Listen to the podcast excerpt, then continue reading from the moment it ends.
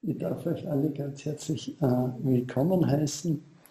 Wir sind der ganze Runde im Zendo am Felsentor und wir sind auch ganze Runde online. Ich mache vielleicht eine ganz eine kurze Einleitung. Äh, ihr wisst ja, wir sind schon seit einer ganzen Weile dran, äh, die Kobun-Gespräche über das Herzsutra miteinander durchzugehen. Und ich bin selber erstaunt, äh, wir kommen eher langsam voran, wenn man auf der Seite 10 äh, schaut, da sieht man, dass in dieser Übersetzung ist das Herzsutra in drei Teile gegliedert. Heute ist der zehnte Abend. Wenn ihr irgendeinen Abend versäumt habt, könnt ihr den als Podcast nachhören. Und äh, wir sind jetzt mittlerweile auf Seite 40 angelangt. Und einfach, weil auch äh, hier im Sender ein paar sind, die ja, den Ablauf vielleicht noch nicht so kennen, wir nehmen uns immer ein Kapitel vor, äh, lesen abwechselnd den Text und es ist immer schön, eigentlich unterschiedliche Stimmen zu hören, äh, wenn jeder im Text nochmal was anderes sieht und hört. Äh, und anschließend verdauen wir dann den Text gemeinsam äh, und ja, erzählen uns gegenseitig, was hat uns berührt, was hat uns irritiert, wo sind Fragen aufgetaucht. Und äh, die Ellen ist jetzt heute zwar nicht dabei, aber sie hat letztes Mal den Vorschlag gemacht, man kann ja ganz unterschiedlich an den Text herangehen, ich mag es eigentlich gerne, das ganze Kapitel zuerst einmal zu lesen, dass ich ein Gefühl habe vom Ganzen und dann ins Detail hineingehen. Aber es kann auch Sinn machen, äh, einfach Absatz für Absatz äh, das anzuschauen. Gerade wenn Fragen auftauchen, hilft es, dass man nicht bis zum Schluss warten muss. Äh, ich habe auch an alle, die sich angemeldet haben, also die da in unserem Verzeichnis drin sind, heute früh auch noch ein kurzes Handout verschickt. Das äh, könnt ihr auch nur anfordern. Bei mir schickt es mir einfach eine E-Mail. Wenn sie jemand nicht bekommen hat, dann schicke ich es euch nach, äh, wo Fachbegriffe, die wir heute noch anschauen werden, äh, die dort noch ein bisschen genauer erklärt sind oder zumindest als Übersicht aufgelistet. Okay, dann äh, würde ich vorschlagen, legen wir los ich fange gleich, vielleicht gleich an. Äh, wir sind auf Seite 40. Daher gibt es in der Lehre keine Form, keine Gefühle, keine Wahrnehmungen, keine Antriebe und kein Bewusstsein. Das ist vielleicht schon eine andere Übersetzung, als die wir gewohnt sind, nicht die, die wir jeden Tag rezitieren. In diesem Sutra gibt es viele theoretische Erklärungen von Buddhas Gedanken. Form, Gefühle, Wahrnehmungen, Antriebe, Bewusstsein. Das ist eine sehr traditionelle Weise, die Skandhas oder die Elemente des Geistes aufzufassen. Augen, Ohren, Nase, Zunge, Körper, Geist. Das ist eine kurze Einteilung unserer Sinnesorgane.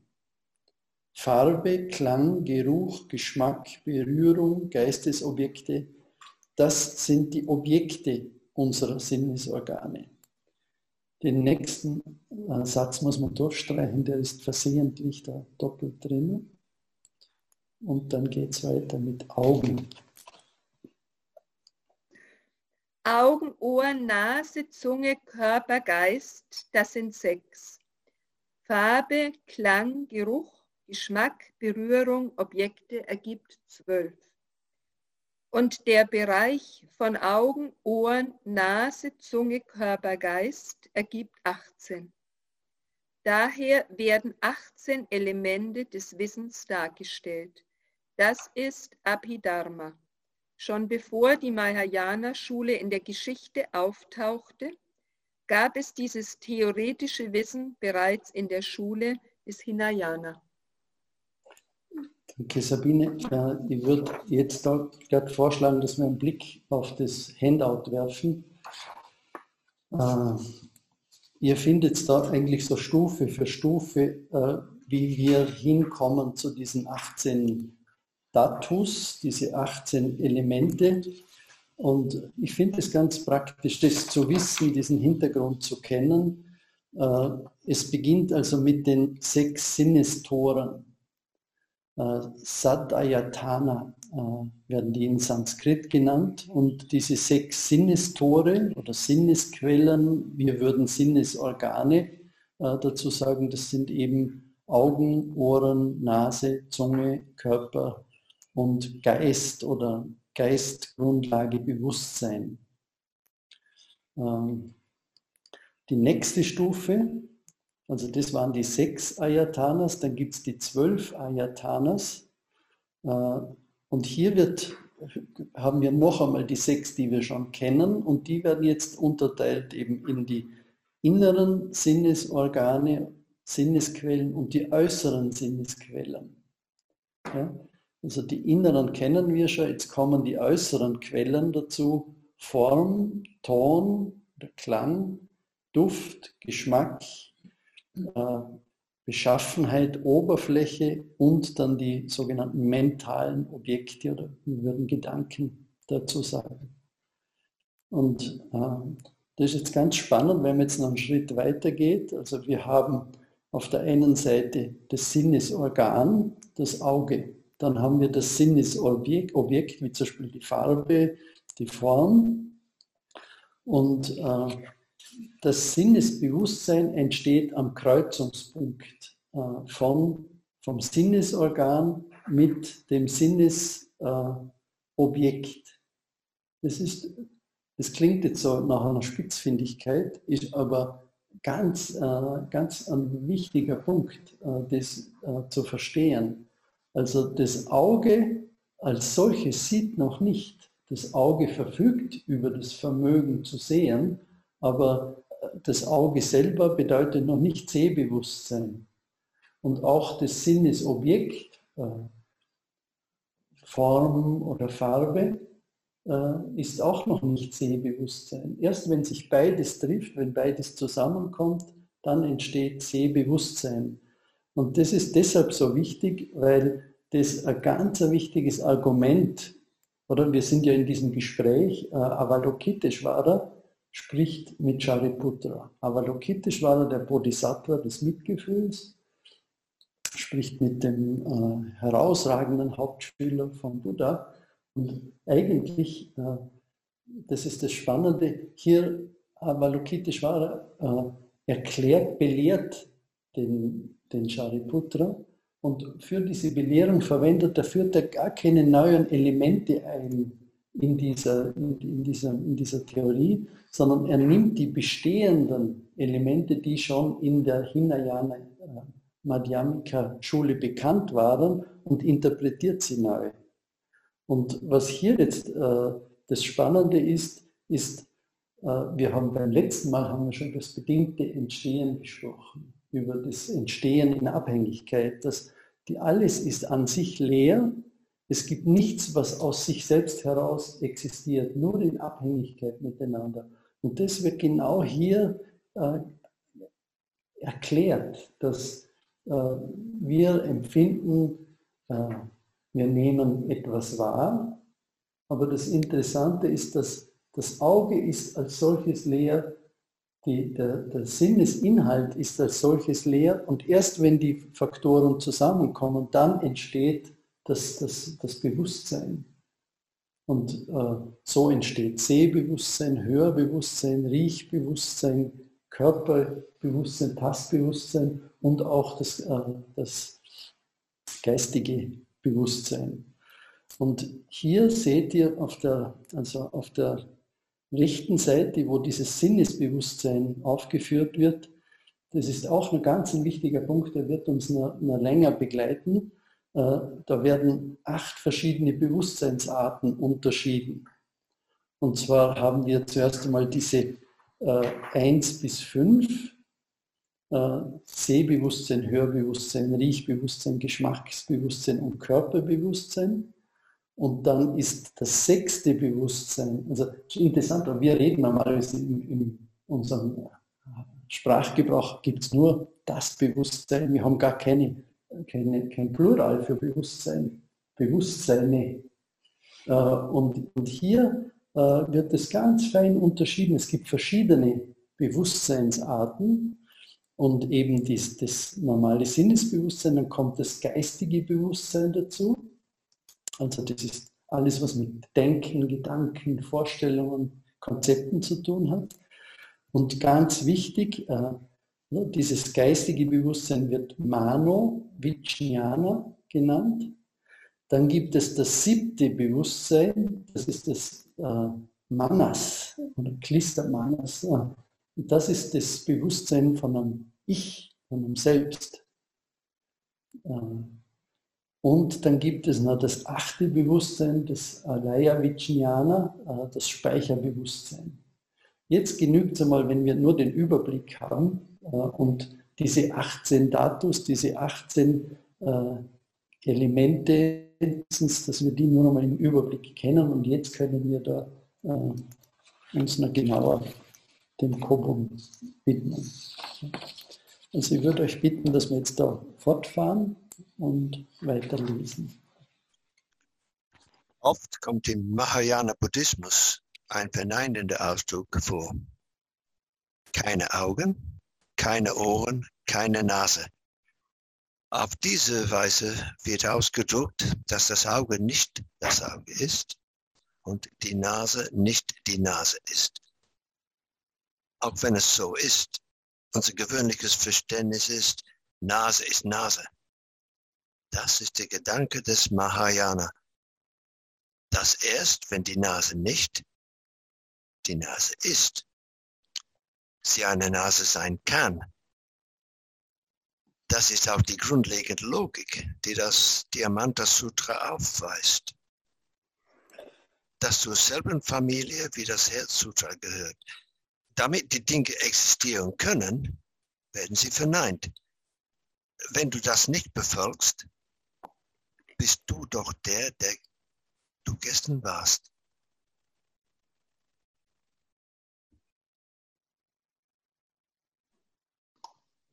Das Du von heute ist nicht mehr das Du von gestern.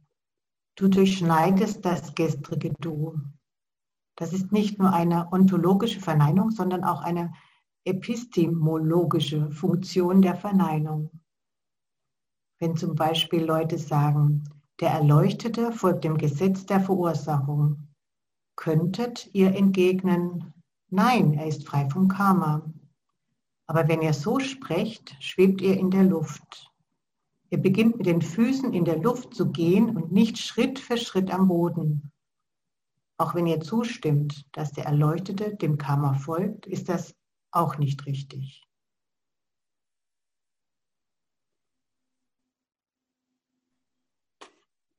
Für den Erleuchteten gibt es kein Karma. Deshalb kann er ihm auch nicht folgen.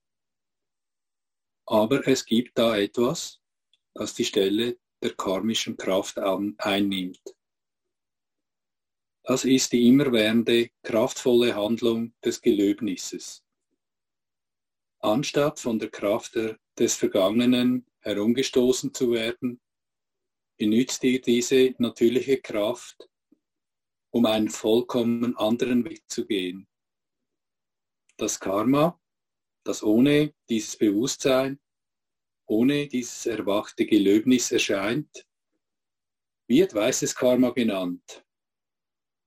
Es ist eine sehr ethische Disziplin, wobei alles in der rechten Art und Weise getan wird. Das bedeutet, dass jeder und alle ständig vom Karma frei ist. Das ist eine Realität, wenn dich also jemand fragt, gib mir den letzten Moment bevor, antwortet dir, es tut mir leid, ich kann ihn dir nicht geben, es ist vorüber.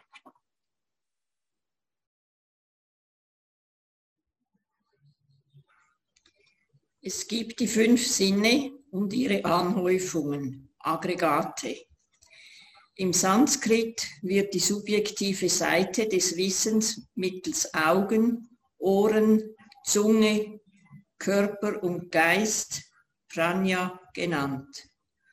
Und die objektive Seite des Wissens Farbe, Klang, Geruch, Geschmack, Berührung und Geistesobjekt Vijnana. Zusammen ergeben sie zwölf Elemente. Wenn ich meine Teetasse aufhebe, sehen meine Augen Form und Farbe und meine Hand fühlt etwas, ihren Umriss und ihre Wärme.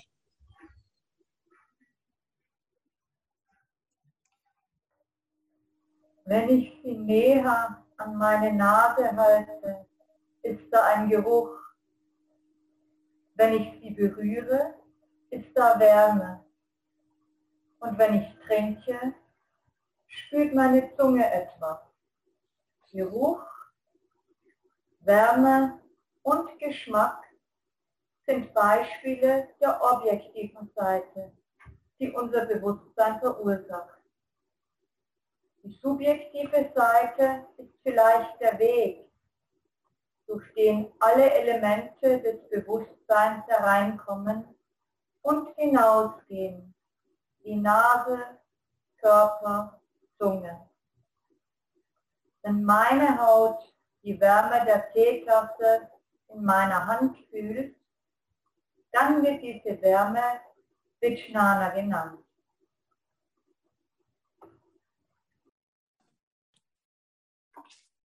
Alaya Vijnana ist die Sammelstelle aller Sinne, allen Bewusstseins.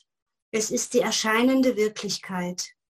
Daher ist es nicht Gott und es ist nicht etwas, das sich nie verändern würde. Es verändert sich. Es existiert in Zeit und Raum, sehr tief und weit. Unser Geist bedeckt es und dennoch, solange alles Wissen, alles Verstehen, jede Fähigkeit an eurem Selbst orientiert sind, ist es immer noch Blindheit. Es kann mit Platons Höhlengleichnis verglichen werden. In diesem Königreich lebt ihr allein. Wenn die Welt von eurem Selbst gestaltet wird, ist dieses Alaya Vijnana ein ständiges Wachstum des Königreichs, in dem nur ihr lebt. Menschen tauchen auf, Dinge tauchen auf, aber sie werden nicht wirklich verstanden.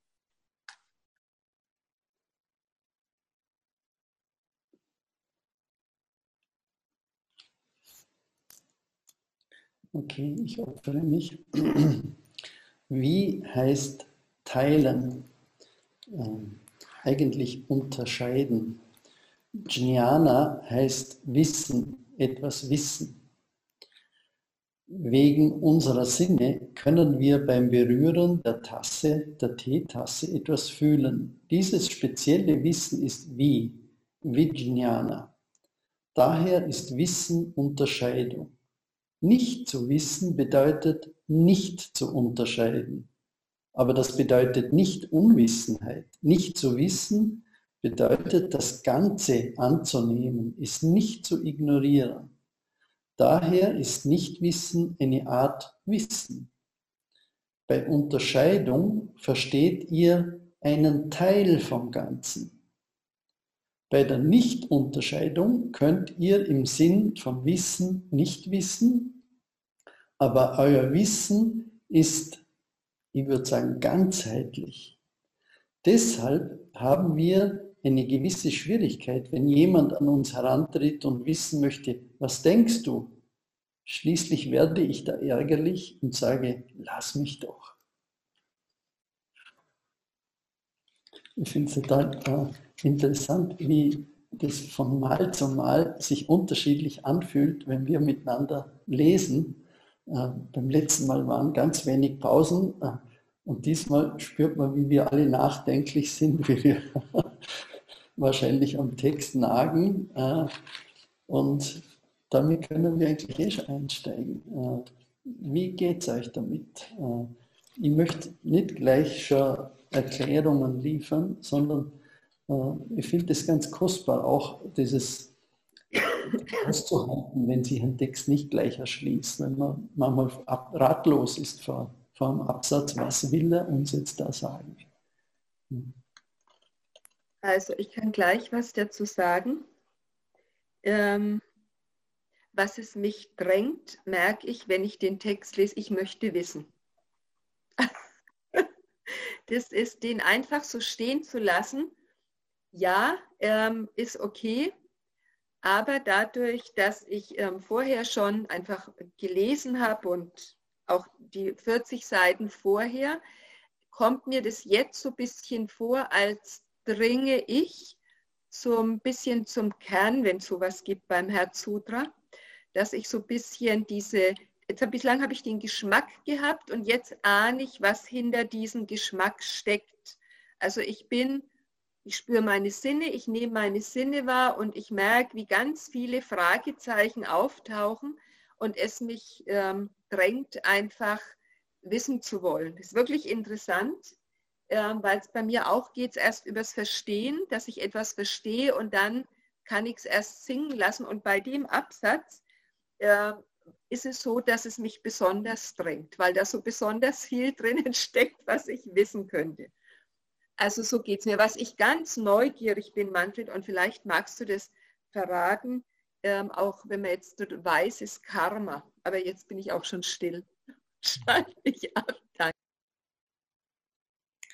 so wenig aus dem Volltreffer gelandet. Beim weißen Karma äh, war ich auch ratlos. Ich habe gegoogelt und nichts gefunden dazu.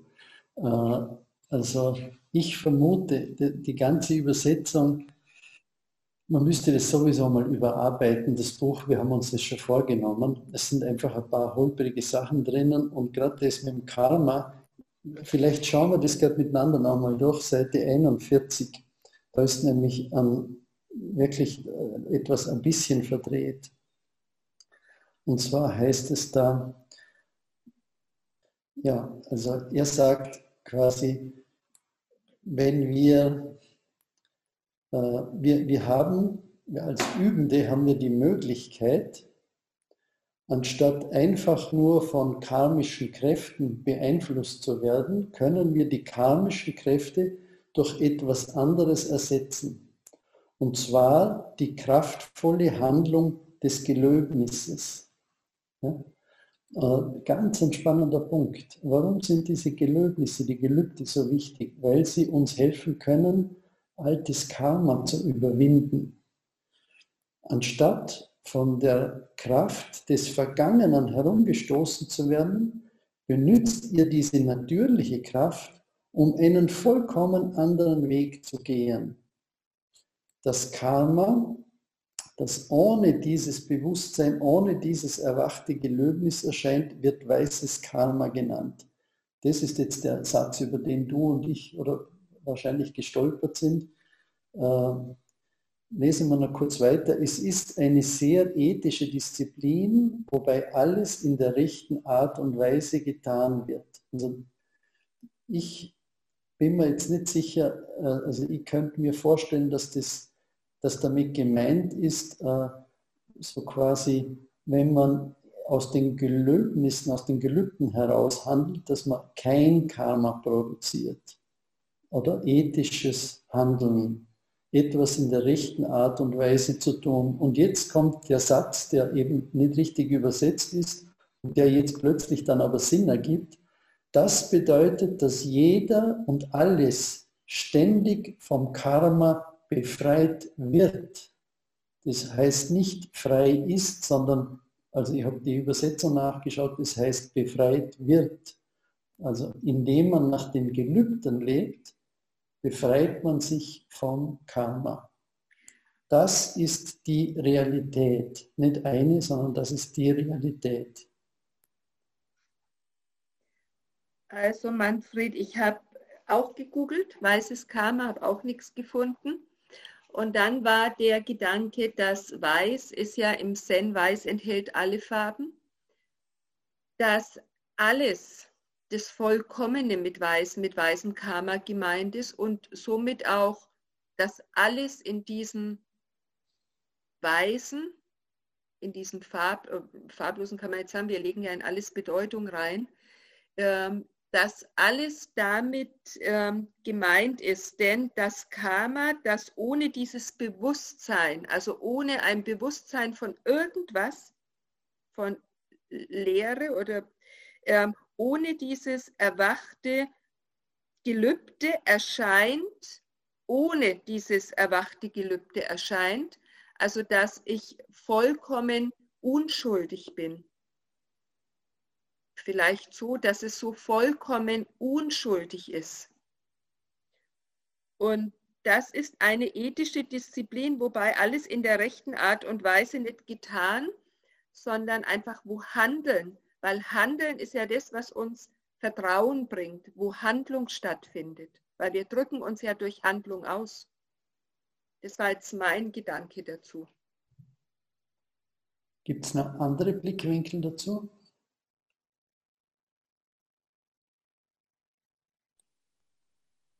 Ich habe mir das auch äh, irgendwie zurechtgelegt. Gelöbnisse sind ja Gelübde. Und äh, in den Texten von Buddhas sind ja ganz, ist eine ganz lange Liste von Gelübden oder ich gelobe mich so und so zu verhalten oder so und so zu handeln. Und ähm, wenn ich nach diesen Regeln lebe, dann produziere ich auch kein negatives Karma. Ich habe mir das so zurechtgelegt. Also das wäre, wäre ein ethisches, eine ethische Lebensweise nach den Vorgaben Buddhas.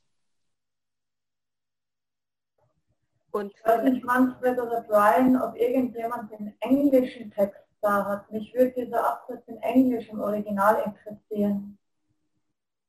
Ich habe es vor mir, wenn man warten will.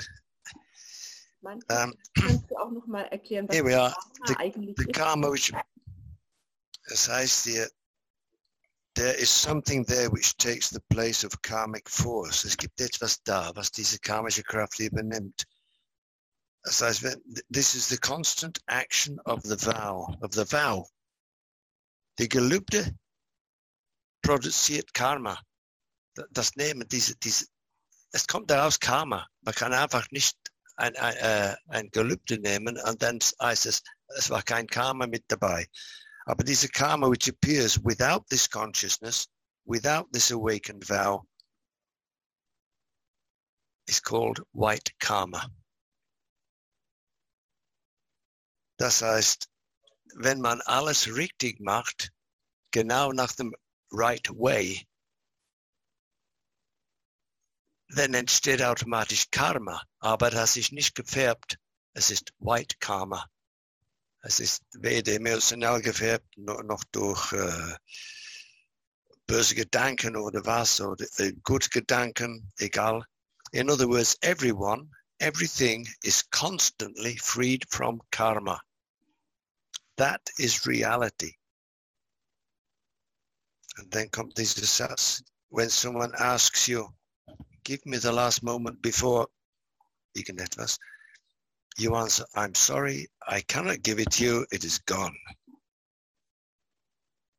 Also ehrlich gesagt, ich verstehe nicht ganz den Zusammenhang zwischen diesem letzten Satz und dem vorhergehenden Sätzen. Aber äh, ich wollte nur das vorlesen, was da auf Englisch steht zum, zum Thema White Karma. Mehr finde ich nicht. Ich danke dir. Das hat mir beim letzten Satz jetzt auch nicht wirklich weitergeholfen, denn an der Verknüpfung bin ich nämlich aufgehangen. Und ich dachte, vielleicht gibt es im Englischen noch etwas, das einen smootheren Übergang macht, aber der ist wohl nicht da. Oder ich kann ihn nicht erkennen. Ähm, mir ist zu dem Thema weißes Karma eingefallen, also so für die ganz normalen Leute, die jetzt ohne, ohne die Gelübde zu beachten leben, vielleicht so, ähm, dass wenn man sich bewusst ist, dass alles, was man tut, Karma produzieren kann oder dass man seinem eigenen Karma und das und dem der anderen ausgesetzt ist, wenn man sich allein dessen bewusst ist, dass das eine Kraft ist, die an einem rumzieht dann kann man immer wieder innehalten und sich entscheiden, nicht dieser Kraft zu folgen, sondern sich genau zu überlegen, was man selbst möchte oder was für alle gut wäre oder aus dem Herzen heraus entscheiden, aber nicht einfach sich von diesem Karma in Richtung drücken lassen. Ich glaube, wenn man einfach nur sich dessen bewusst ist, dann ist es schon etwas heller in Richtung weiß. ja. Ich muss auch an diese zwölfgliedrige Kette ähm, des bedingten Entstehens denken und an das Rad des Lebens, wo in der Mitte ja die Gier, der Neid und das, die Unwissenheit ist. Und das, ich verstehe, wieso diese natürliche Kraft, von der er spricht, dass man sich diesen, diesen Elementen bewusst ist und, und das nützt, um aus dieser Kette auszutreten. Ähm, und so, weil diese, diese Verkettung ist ja verantwortlich für unser Karma irgendwie, so habe ich das verstanden. Ähm, da muss ich an das denken, einfach, dass, dass wir so dieses Bewusstheit haben, um da auszutreten. ja.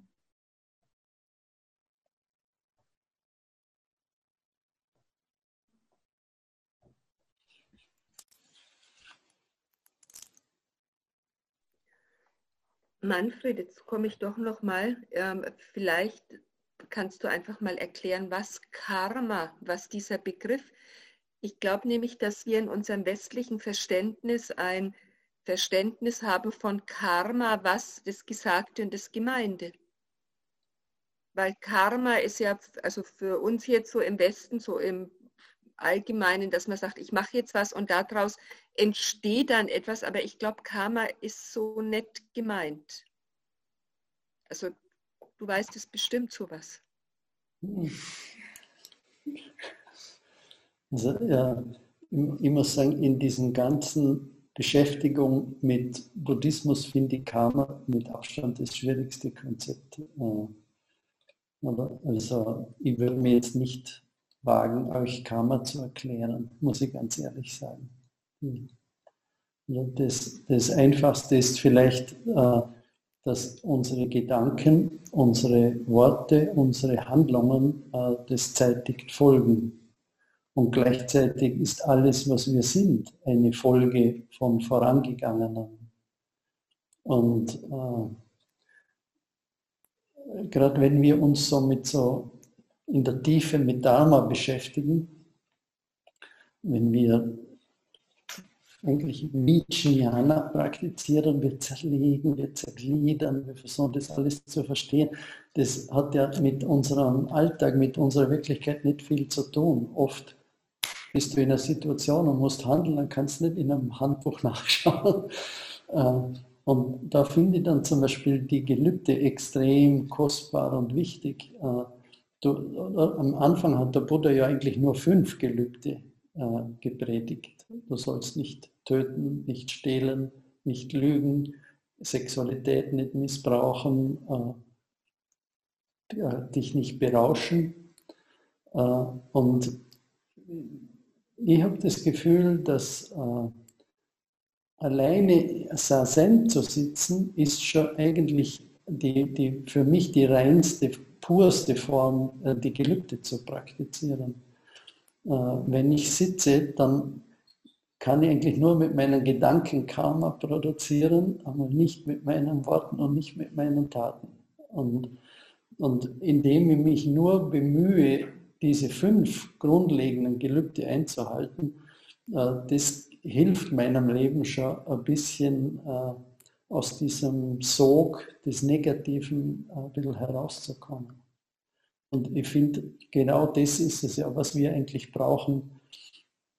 Äh, wir können nicht, das, das Sutta-Studium, das ist ganz wichtig, wenn wir noch tiefer hineingehen wollen und das subtiler verstehen wollen. Aber ich finde es so schön, wenn da jetzt die Gelübde wieder auftauchen. Äh, die werden meines Erachtens völlig unterschätzt. Äh, wir, eben, wir versuchen Karma zu verstehen, aber alleine uns zu bemühen, niemandem Schaden zuzufügen, äh, gewaltfrei zu sein, äh, nicht gierig zu sein. Äh, also ich bin überzeugt, dass das schon eine sehr beruhigende Wirkung auf unseren Geist hat und, und dass, dass, dass Frieden mehr Platz hat in uns.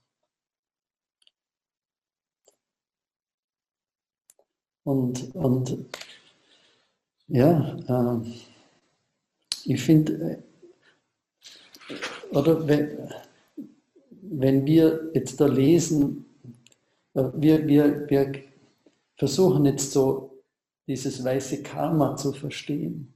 Aber für, für mich ist äh, noch viel einfachere Dinge, finde ich, noch viel spannender hier jetzt in diesem Text. Oder wenn, wenn über die Verneinung gesprochen wird. Das ist ja eigentlich das, das Grundlegende beim Herzsutra oder beim Diamantsutra. Äh, dass uns wird immer der Teppich unter den Füßen weggezogen. Eine Nase ist keine Nase. Äh, was soll ich mit so einem Satz? Natürlich eine Nase, eine Nase.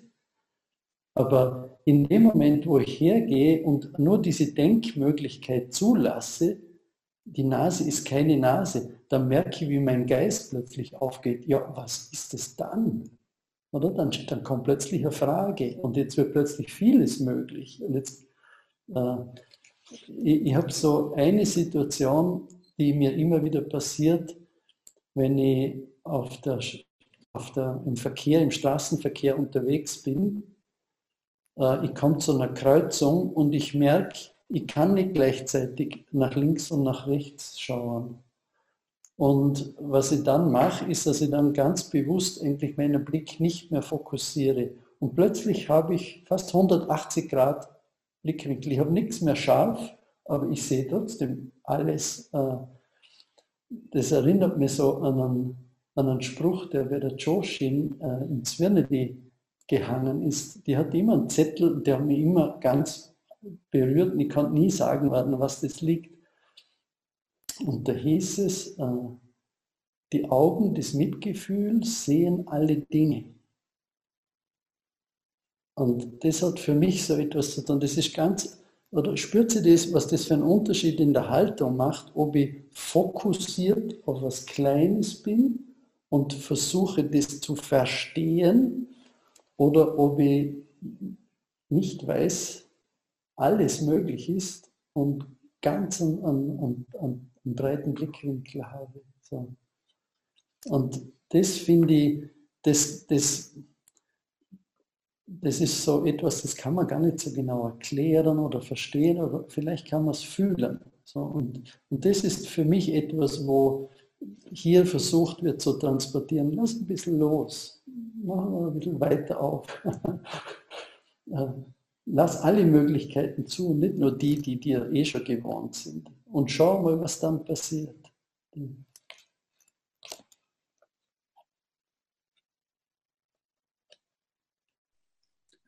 Ähm, mich hat eine andere Stelle des Textes angesprochen, weil ich finde, für mich tönt das so typisch nach Zen.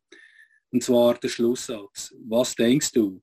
Schließlich werde ich da ärgerlich und sage, lass mich doch. Seite 42 am Schluss. Und ich habe mich gefragt, ob dieser Satz, ähm, äh, geht es darum, dass wenn jemand diese Frage stellt, werden wir wieder gezwungen, eine Unterscheidung zu machen. Ähm, und ich glaube, ich habe jetzt das vielleicht zum ersten Mal verstanden, was so ein Satz bedeuten kann, wenn es wenn so ist. Und irgendwie, ich fand überhaupt, also das ganze Kapitel ging es mir ein bisschen wie Sabine, dass äh, es war wie eine also Antwort auf vieles, das ich vorher gelesen habe. Und ich fand das, also ich finde das sehr spannend. Ich möchte nochmals auf diese Verneinung zurückkommen. Ich habe jetzt wirklich eine Verständnisfrage. Könnte man dann sagen, Verneinung, damit die Dinge existieren können, werden sie verneint soll damit unser Geist geöffnet werden für eine andere Sichtweise. Ist das gemeint mit der Verneinung? Die Fragen richten sich immer an alle.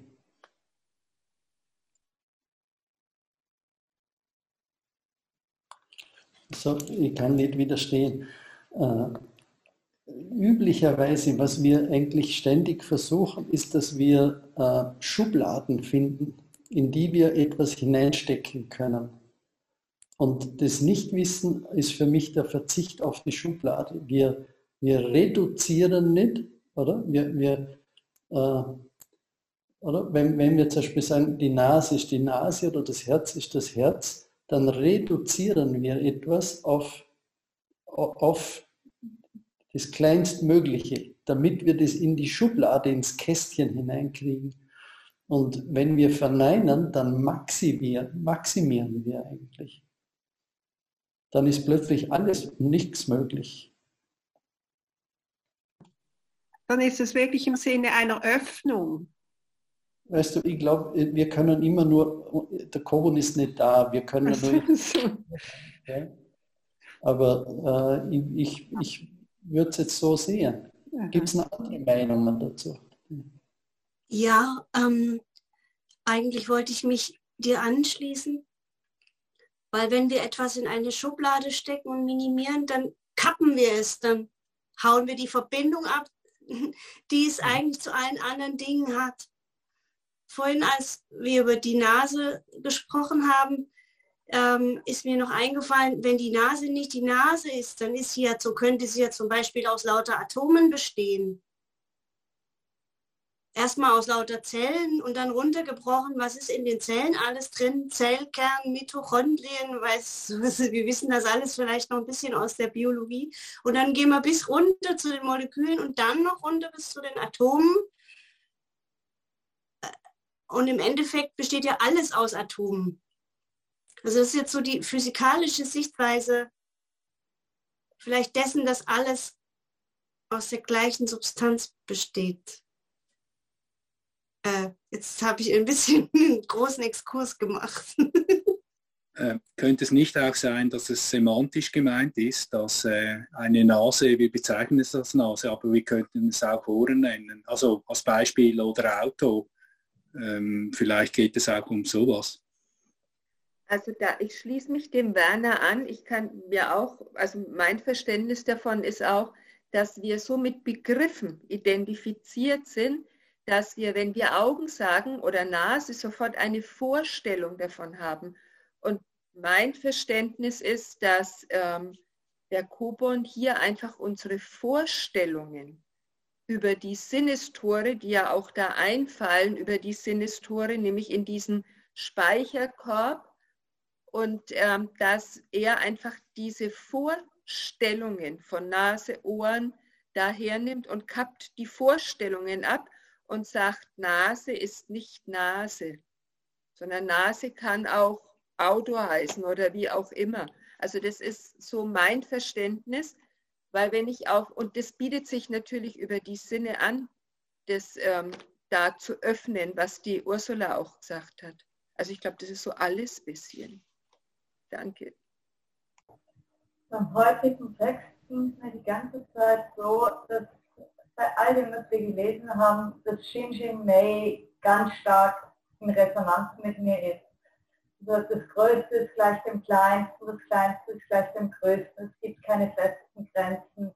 Sein ist gleich nicht, sein ist gleich, sein ist gleich sein. Und ich merke also, es es, es ist in mir so eine große Resonanz mit dem, ähm, es ist jenseits den Worten und es ist jenseits von Vergangenheit, Gegenwart und Zukunft. Also wir sollen einfach unsere Konzepte aufgeben und äh, mit dem Loslassen der Konzepte bringen wir dann in den Raum ein, der einfach ja, jenseits des Beschreibbaren für mich ist.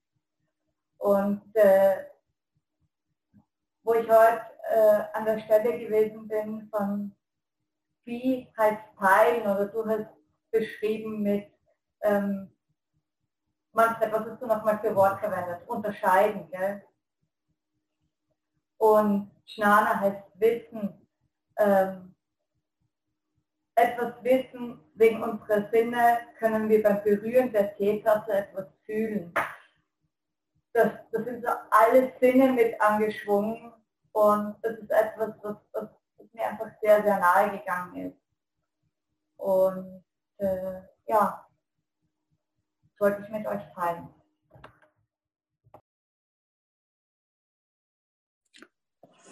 Ähm, die 18 Datus, das Handout, das du uns freundlicherweise vorab geschickt hast. Besten Dank, Manfred. Unter Nummer 7, Geistesgrundlage Bewusstsein, ganz recht unter Sinnesbewusstsein steht Evil Consciousness. Und unter Evil Consciousness verstehe ich etwas nicht so Positives, aber was bedeutet das in diesem Falle?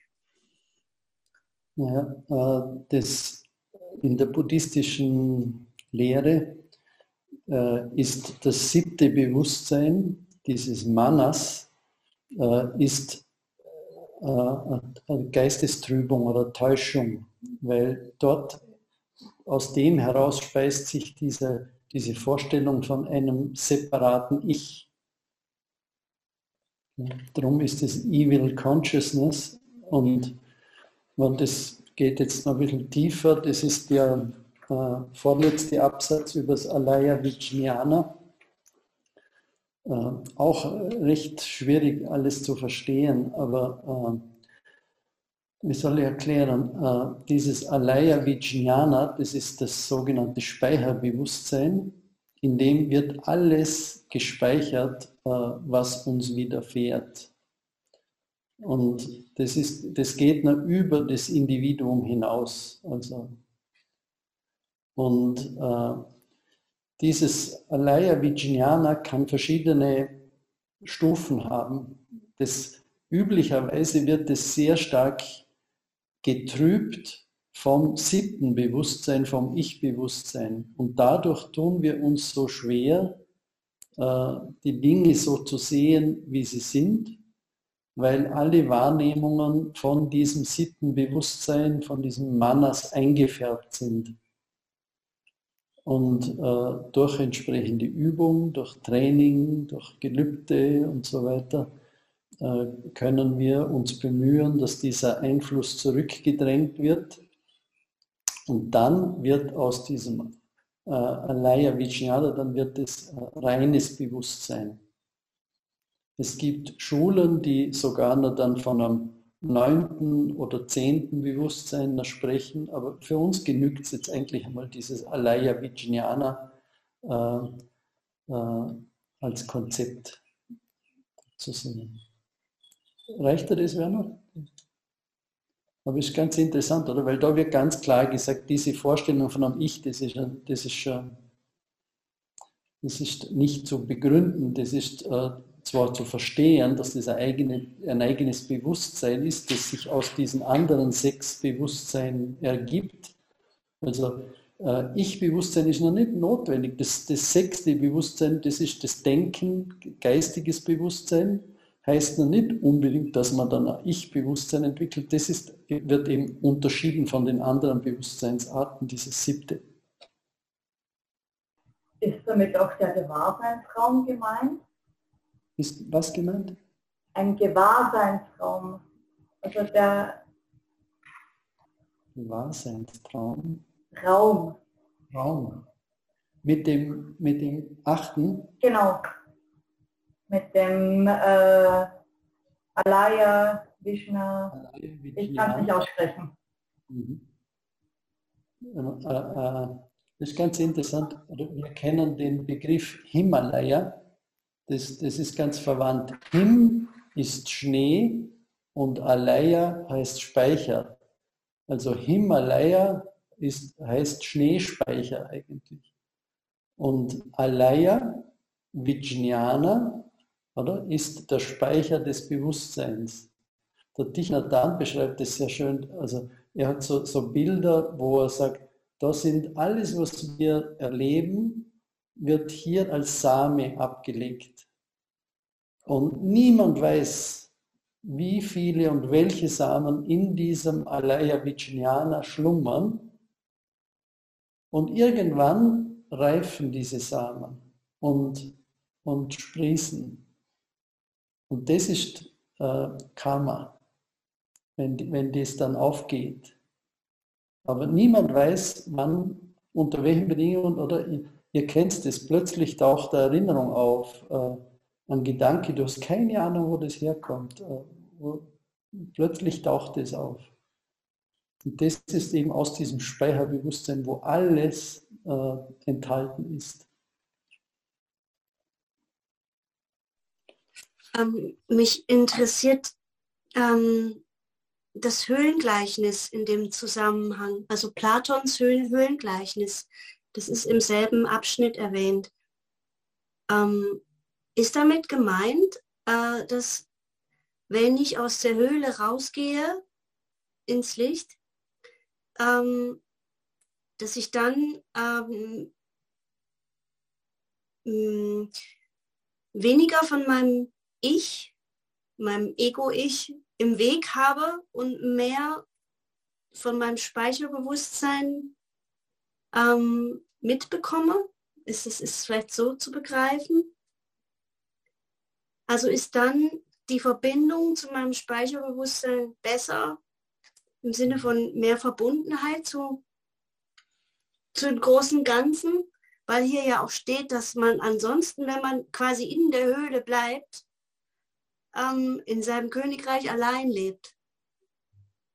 Ähm, also ist dann das Abgetrenntsein von allem und jedem überwunden oder eher überwunden, wenn man aus der Höhle rauskommt? Gibt es einen Plato-Experten, Sonst versuche ich kurz das Höhlengleichnis zu, äh, in Erinnerung zu rufen. Also berühmtes Gleichnis, äh, in dem Plato beschreibt, Gefangene sind in einer Höhle und sind so gefesselt, dass sie nur äh, praktisch den Schatten an der Wand sehen können. Hinter diesen Gefangenen, das sehen die Gefangenen nicht, äh, ist eine Lichtquelle, ist auch der Ausgang der Höhle und da werden jetzt vor der Lichtquelle werden irgendwelche Figuren bewegt und jedenfalls die Gefangenen sehen nur die Schatten. Und, und sie glauben, das ist die Wirklichkeit. Und wenn jetzt jemand äh, befreit würde, hinausgehen würde, dann würde er zuerst mal geblendet werden vom Licht äh, und er würde sich eigentlich zurücksehnen nach diesem vertrauten äh, ja, was er kennt aus der Höhle heraus.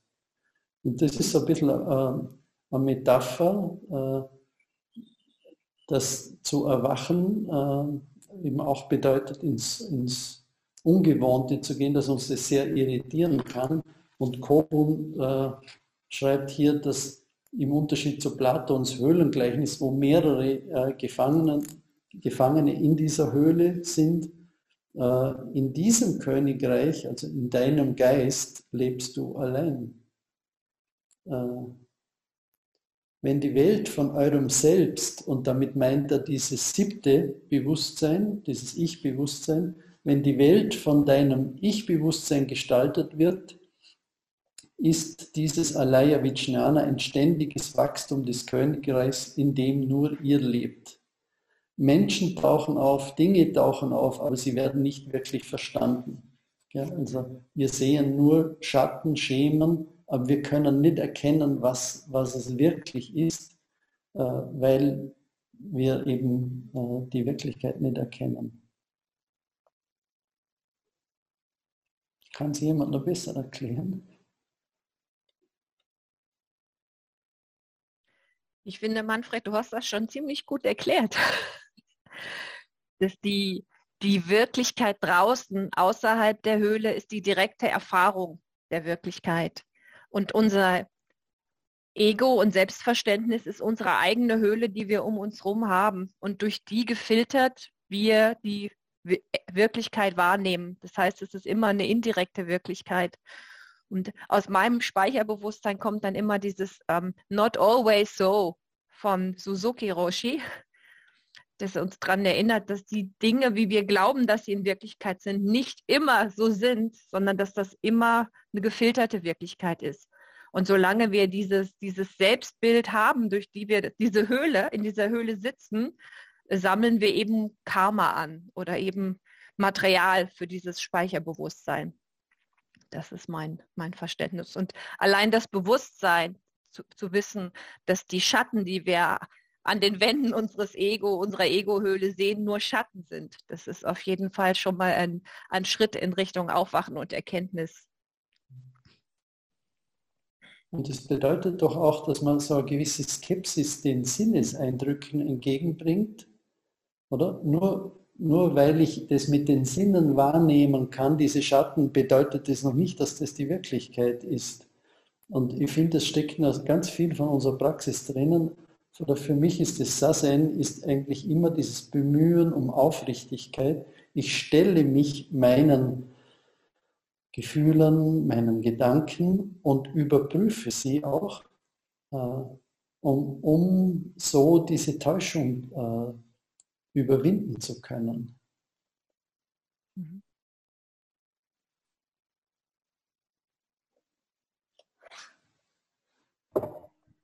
Aber ist nicht die Täuschung selbst auch nur etwas, was ich mit meinen Sinnen und meinem begrenzten Denken und Fühlen wahrnehmen kann?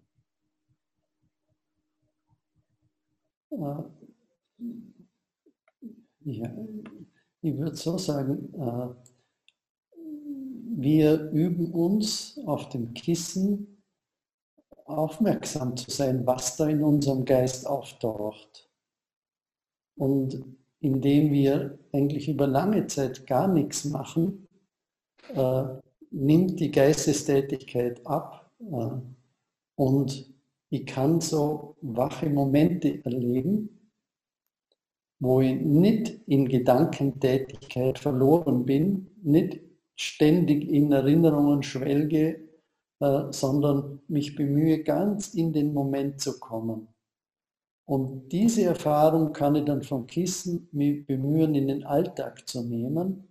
Und das kann besonders dann kostbar sein, wenn mir im Alltag auffällt, dass ich verwirrt bin, dass ich emotional äh, ja, aufgeladen bin und äh, dass es vielleicht eine gute Idee ist, es ein bisschen loszulassen und zur Ruhe zu kommen äh, und zu schauen, wie dann die Dinge aussehen. Es gibt ja diese Metapher, der Himmel ist immer blau, die Sonne scheint immer, es sind nur die Wolken, die durchziehen. Das Interessante ist, dass wir das im Alltag so nicht erleben. Wir sind überzeugt, das Wetter ist immer so, wie es jetzt gerade ist. Und mir hilft es dann, wenn, wenn gerade besonders viele Wolken sind, dass ich mich erinnere, jetzt schau mal, wie morgens Wetter ist. Und dann bin ich ganz überrascht, dass dann die Sonne scheint. Manchmal.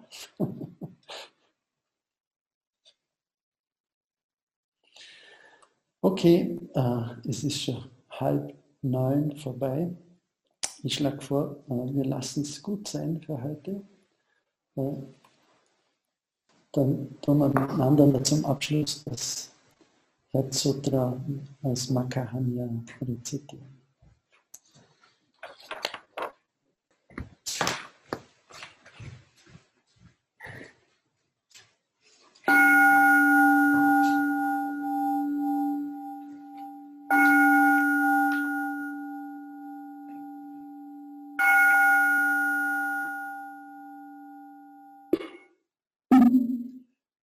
Makahanya